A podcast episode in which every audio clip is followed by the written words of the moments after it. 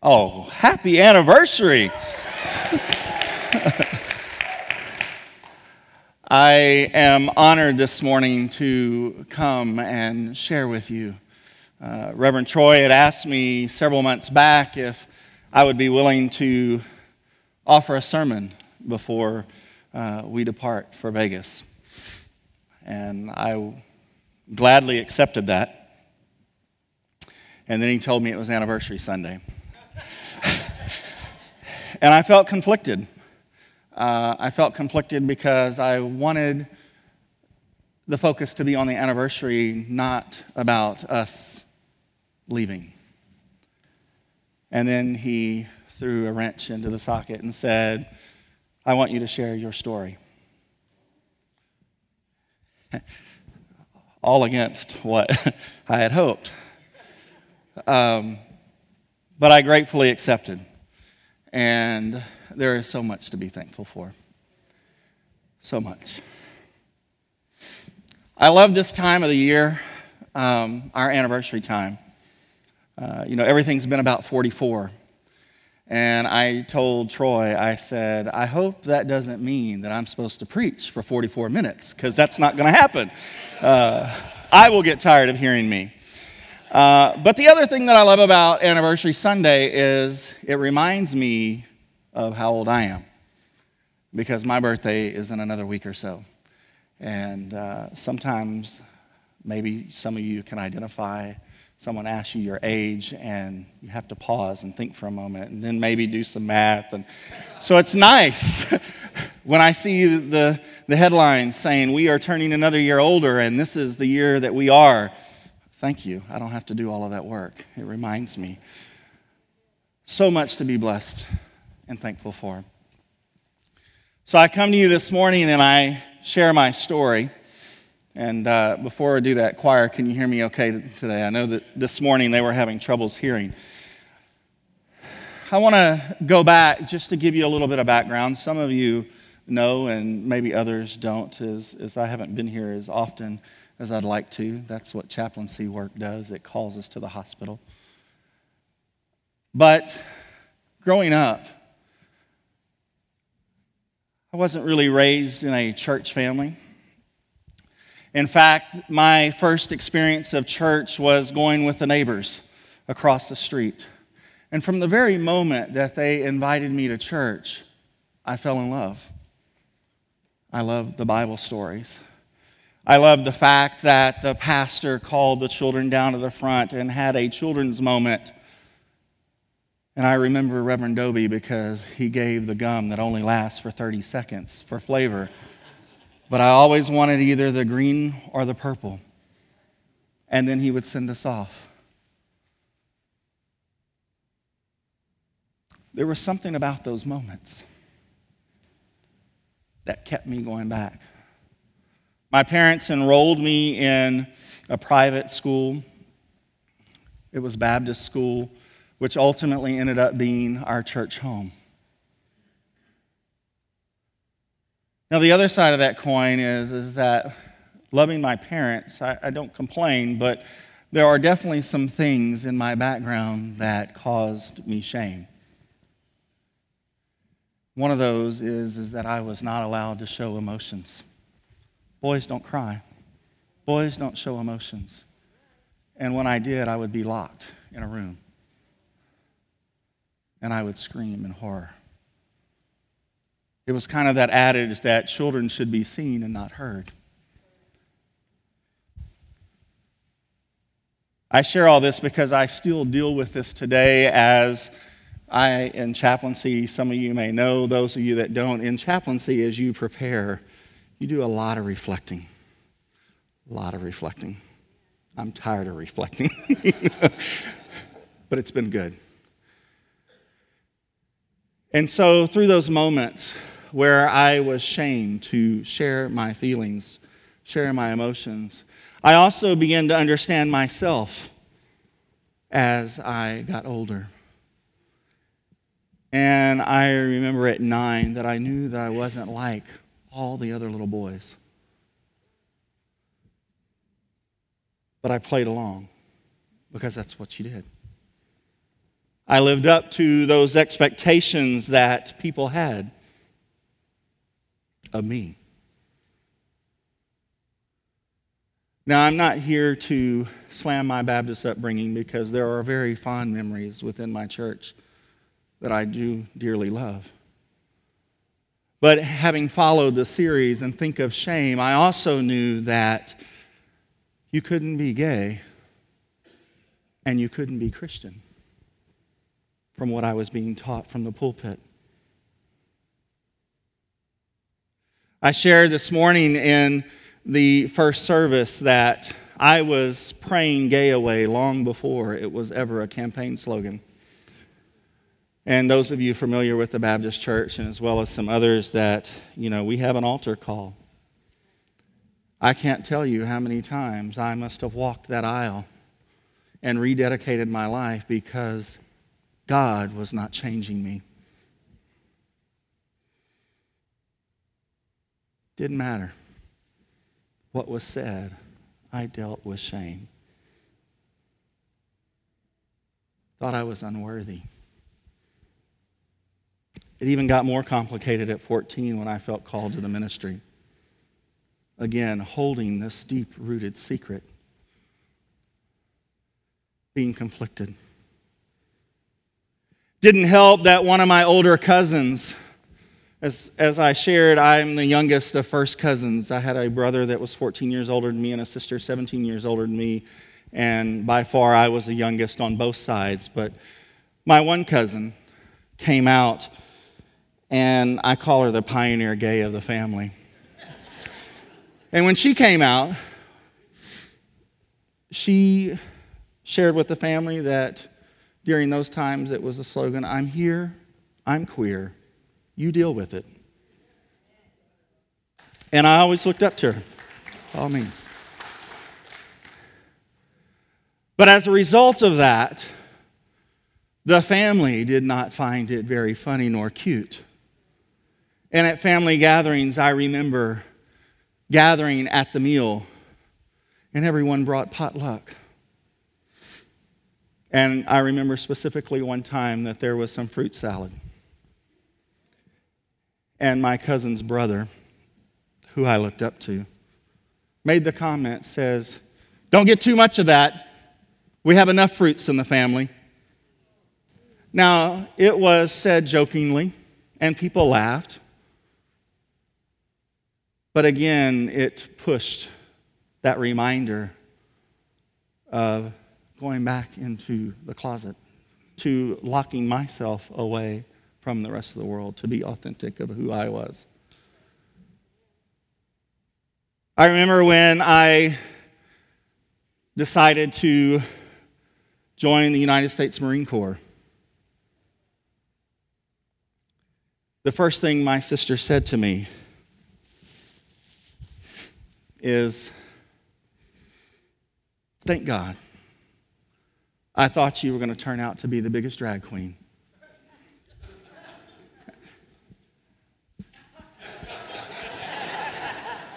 It'd have to be flats. but again, didn't allow me to be me. I was sharing with Vicki between services that I remember the AIDS epidemic. I remember because I had a crush on someone I went to church with who found out at 18 that he was HIV positive and I watched the church shun him. I watched and listened as people said, This is because he's gay. I remember being terrified because not having been in a relationship, not even knowing really what all that meant, I knew in my mind I was going to have a death sentence. That was the fear that was put into me. I was sharing with Vicki that as I was a swimmer, I know I don't look much like it now, but as I was swimming, I remember the water was so cold that my skin turned blotchy purple. And because of all the things that I had heard about people with HIV, I was terrified because I had heard about getting purple spots. It freaked me out and was fearful that people knew my secret even though I hadn't shared it. I was bullied. Again, called gay. I don't know what that meant as far as how I carried myself. I dared not act upon my feelings. Oddly enough, it wasn't until I joined the Marine Corps that on the beach of Coronado, outside of Hotel del Coronado, I sat on the beach, just me, the ocean, the white sand, and God. And I was at a point in my life where I had taken a risk, probably because I was thousands of miles away from home, and something about thinking about being gay or checking out my sexuality. I wasn't going to get caught in San Diego. Nobody from Texas would know. And I began dating a young man who was HIV positive. Freaked me out. But I also knew that there was something about this grace, this love. And I sat on that beach and I realized that God loved me for who I was. And I cried. And then I proceeded to write a 10 page letter to my mom. And I mailed it. And I didn't realize what weekend it was. It happened to be Easter weekend. So while she was at home remembering the death and the resurrection of Christ, she's now having to think about her son who just came out and feeling like that she has lost a child. And as I say in part of that story, I was resurrected.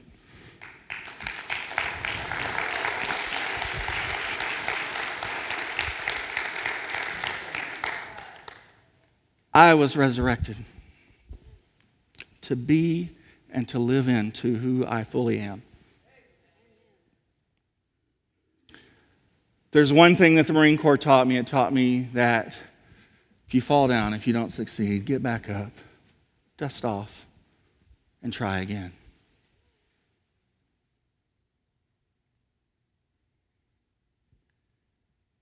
Which reminds me of God's love for us as Reverend Troy shared last week, that no, how many time, no matter how many times we feel like we are not living up to whomever standards, that God keeps coming for us time and time again.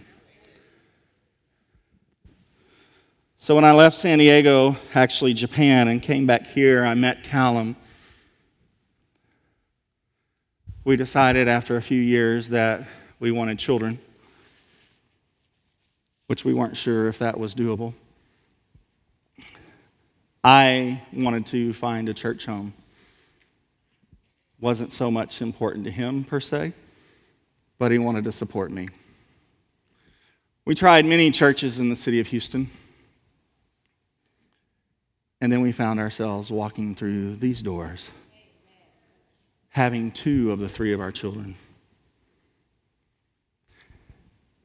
We found home.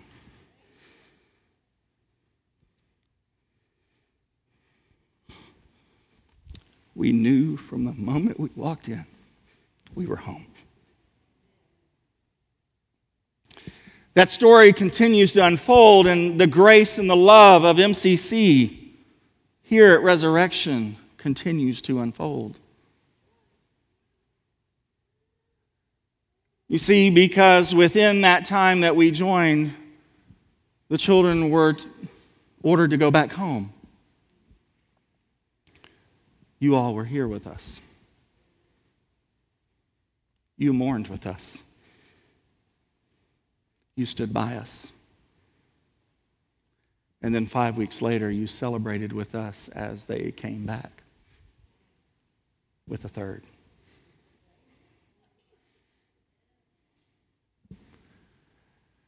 Resurrection, you have been here with me and my family time and time again, and I know that my story is not unique. You've been here with me when my sister died.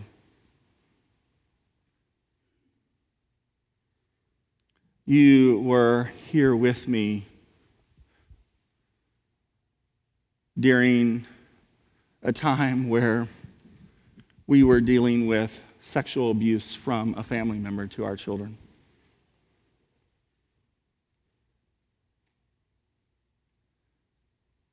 You have shown us grace.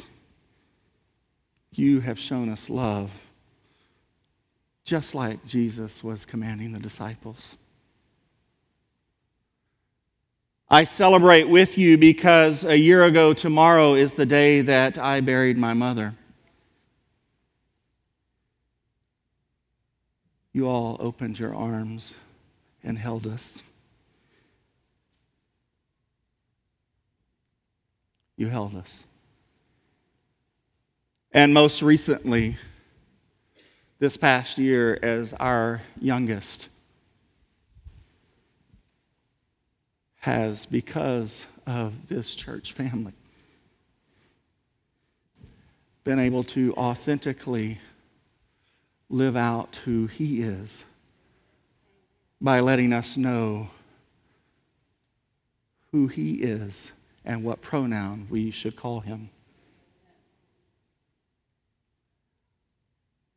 The church was here as the news broke on the night that the HERO ordinance was defeated, the same night that our family was in the media.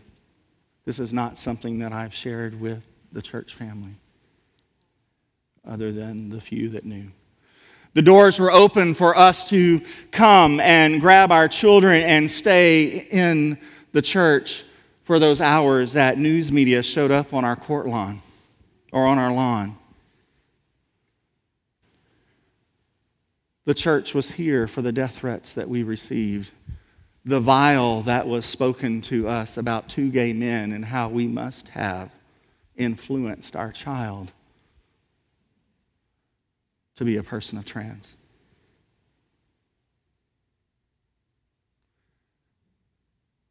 Church members opened their homes for us to stay a night or two, or however long we needed. Grace. Grace and love lives not only in this room, in this space, but you carry it out into the community. And yesterday, I was reminded of this love. As we were with some of our members who were flooded, had no idea until I drove up in the driveway and saw many of you at least 30 of us, at one of our church members' homes, taking stuff out to the street, loading it up into the truck. And that wasn't the only spot. There were others in our church. Besides Tammy and Debbie, I know that Terry and Mojo had a host of family with them. We showed up and we showed out.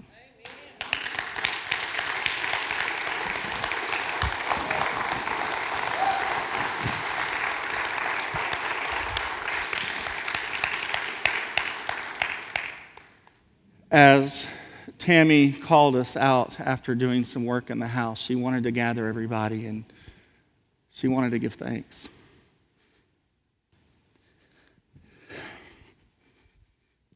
Wanted to pray. I was so thankful she didn't ask me. Because I was already, as you see, I was very emotional. Because it was in that moment that I realized the family that Cal and I have. And that everyone who has given of themselves, it comes back to them when they are in need. And then the thought that we are moving starting over and losing that, only to gain it with another family. One thing I can say, and I was telling Wayne this earlier, is that with MCC,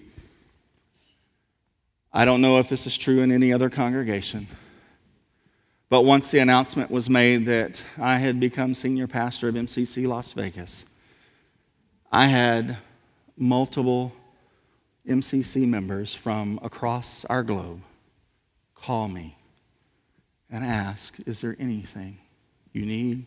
Is there anything we can do besides just pray for you? Some that had lived in Las Vegas trying to give me the, the skinny, if you will, on Vegas.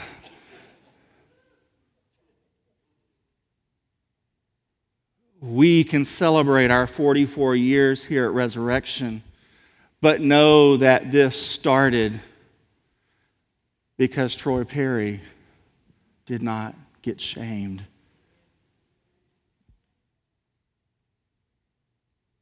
that he stood up. He listened as God was calling him time and time again. We are saddened to go, but we carry you with us. We've seen the amazing work that God has done, is doing, and we know that will continue to happen after we leave this place.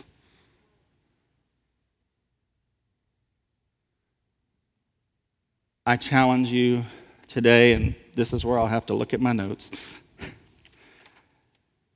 is that, that you remember that through God's love, remember it was his last commandment. Up until that time, there were all kinds of laws and rules. This is where God said one thing. Jesus said one thing love one another. Resurrection, you're doing that. You have done that to my family over and over and over again and it's what will sustain us.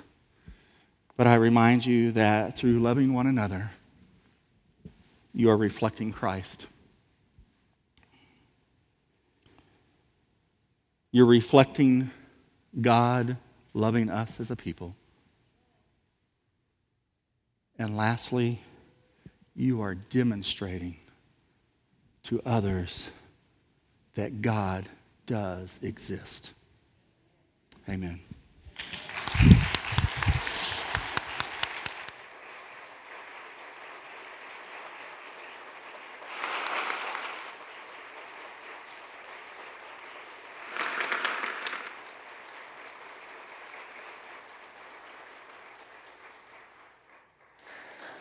Thank you for that message, Robert.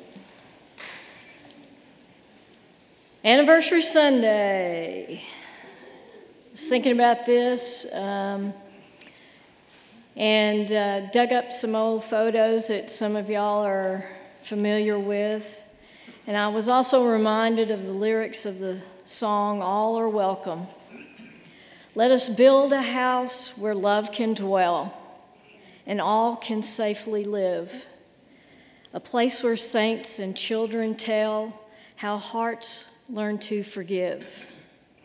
Built of hopes and dreams and visions, rock of faith and vault of grace. Here the love of Christ shall end divisions. All are welcome in this place. As Brian McLaren says, small beginnings with unlikely people, given lots of time and lots of faith and lots of hope and love, can change the world. And so it is with this church. We are an unlikely group, group of people given time, and with faith, hope, and love, we are moving forward to do our part to change the world. As the ushers come forward and we prepare to give, I would like to remind you that reasons 34 through 44 of the 44 reasons to give, and yes, there were more than 44, but we had a theme 44. That's we do. Can do. So they will, they will appear on the screen during the offertory. Let us remember the past with gratitude and move forward with God's grace.